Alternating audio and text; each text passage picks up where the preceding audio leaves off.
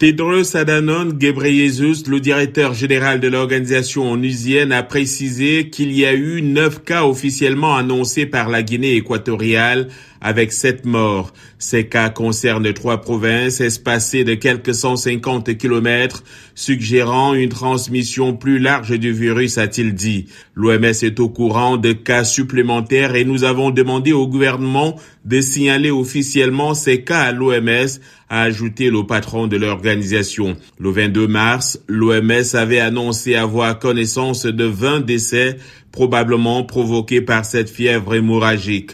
Selon Abdi Mahamoud, gestionnaire des incidents, il y a des signes de transmission répandus inquiétants.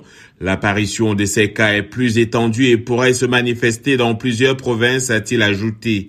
Pour Michael Ryan, directeur des urgences de l'OMS, les États ont des obligations internationales claires en termes de gestion des crises sanitaires.